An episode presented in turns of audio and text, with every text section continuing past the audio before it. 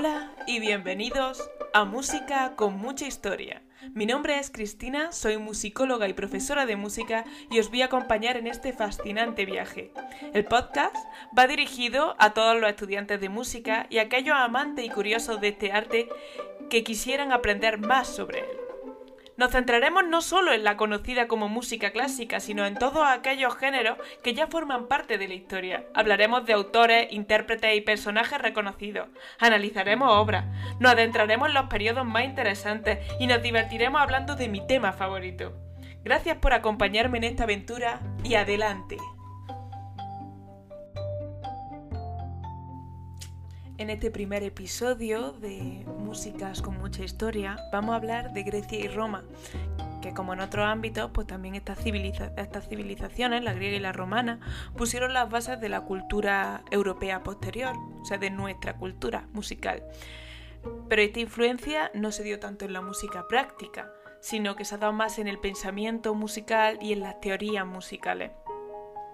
Bien, a pesar de que no nos han llegado documentos auténticos de la música griega escrita, podemos deducir a través de otras obras como literarias y filosóficas, los bajorrelieves, las pinturas, la escultura y los mosaicos, que la música tenía un papel fundamental en la vida social en Grecia.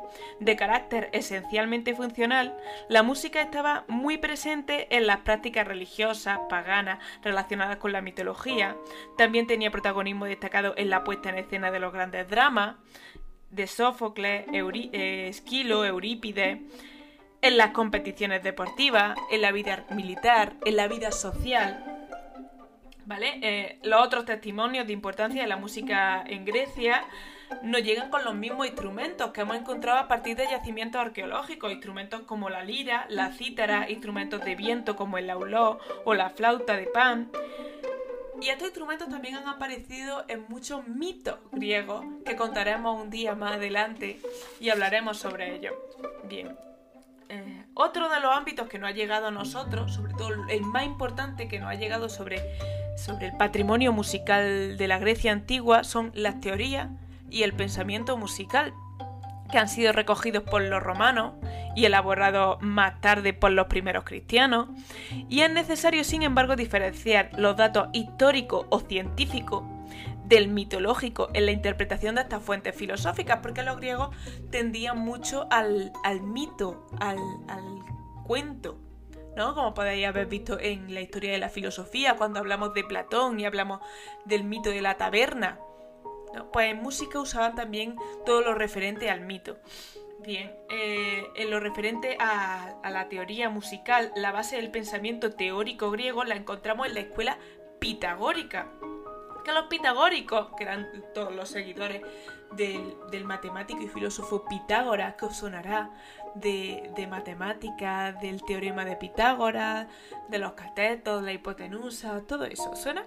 Pues a partir de aquí también, mm, pues no solo se dedicaba a este, a este mundo, no solo lo veremos en el mundo de las matemáticas, sino que hizo grandes aportaciones en el mundo de la música, porque la música es matemática en sí. Pues los pitagóricos, que eran los seguidores de Pitágoras, no solo compartían una serie de ideas filosóficas, sino como un estilo de vida en común. Era básicamente como una especie de religión, ¿no? En la que defendían que el universo entero tenía una estructura matemática, que la base de todo residía en el número. Y a partir de aquí, pues van a ir desarrollando todo su pensamiento musical, ¿vale?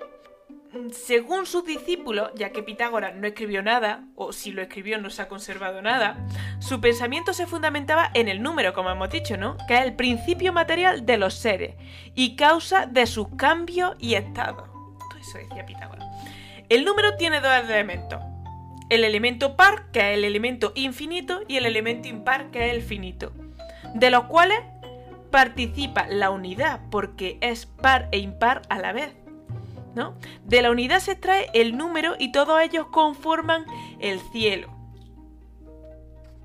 Resumiendo, desde el punto de vista científico, los pitagóricos le dieron una base científica a las matemáticas, estableciendo el número como principio de toda proporción, orden y armonía del universo. Bien, pues Pitágoras, como hemos dicho, aparte de ser importante en el mundo de las matemáticas, en el mundo de la música tiene mucha importancia. ¿En qué está la importancia de Pitágoras? Pues bueno, pues la actual selección de los 12 sonidos de la música occidental ¿eh? se originan en las matemáticas de Pitágoras. Descubrió además que el sonido se produce por las vibraciones de un cuerpo en un medio elástico, en el que se propagan en forma de onda, ¿no? Y que su altura, la altura del sonido, depende del número de vibraciones las cuales dependen del grosor y la longitud del cuerpo en vibración. Además, los pitagóricos determinaron que estas relaciones, vibración-onda, se pueden expresar mediante números. ¿Vale? Para ello, la filosofía se fundamentaba en la matemática y la música era una parte importantísima de las matemáticas. Inventó el monocordio, un instrumento que consistía en una caja de resonancia sobre la que se disponía una cuerda tensada y apoyada en unos extremos por dos caballetes. Al dividirla por otro caballete, en dos partes iguales, comprobaba que el sonido producido por cada uno de los lados era la una octava del sonido principal, demostrando así que la frecuencia del sonido es inversamente proporcional a la longitud de la cuerda. A partir de aquí, mostró unos intervalos básicos de la música griega. Esto es la base de la construcción de los instrumentos. ¿Por qué el instrumento, por ejemplo, en el mundo de la cuerda, el violonchelo suena mucho más grave y la longitud de la cuerda es mucho más grande y el grosor también, en comparación con el violín, que la longitud de las cuerdas son mucho más pequeñas y su grosor son mucho más pequeños, por ello las vibraciones que produce y el sonido que producen es más agudo. ¿Cuáles son los tres intervalos básicos de la música griega? La octava, la quinta y la cuarta. ¿Os suena? Porque también son los intervalos básicos de la estructura armónica de la música occidental. La octava hemos dicho que es la proporción de la mitad de la cuerda, 2-1, y la llamaban diapasón. La quinta es si dividimos esa misma cuerda en un tercio, entonces sonará la quinta de la octava, que sería la proporción 3-2 y que llamamos diapente. Y luego tendríamos la cuarta o diatesaron, que es la proporción 4-3, es decir, si dividimos la cuerda en un cuarto. ¿Vale? Posteriormente van a surgir los géneros musicales, que van a hacer referencia a la ordenación de los sonidos de acuerdo con su proximidad y teniendo como base el tetracordo, es decir, cuatro notas que abarcan una cuarta justa. Así encontramos tres tipos de género. El género diatónico, que incluye dos tonos y un semitono. El género cromático, que incluye un semidítono y dos semitonos.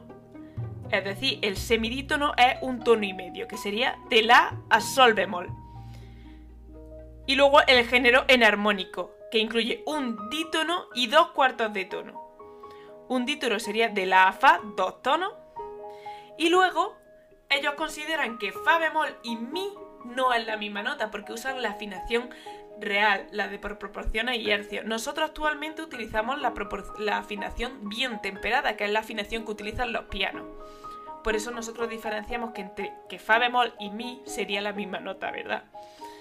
Pues para ello eso sería un cuarto de tono por lo que la base de la música griega está en el intervalo de cuarta, que ellos hablaban de que era el intervalo natural de la voz humana y que era lo que formaba los tetracordos descendentes, ¿vale? La ordenación de los tres intervalos de esos cuatro sonidos o notas son lo que luego formarán los modos griegos, que hablaremos más adelante en, en un próximo episodio que tendrá lugar muy pronto bueno, y hasta aquí el episodio de hoy. Espero que os haya gustado. Si es así, me ayudaría mucho que dejarais comentarios, le dierais a, las estrellitas si me escucháis desde iTunes. Y me sigáis en Instagram, que me llamo Profe Música Chris. Y compartáis, si lo estáis escuchando desde Spotify, lo compartáis el enlace con gente que penséis que os puede interesar. Muchas gracias por escucharme y hasta la próxima.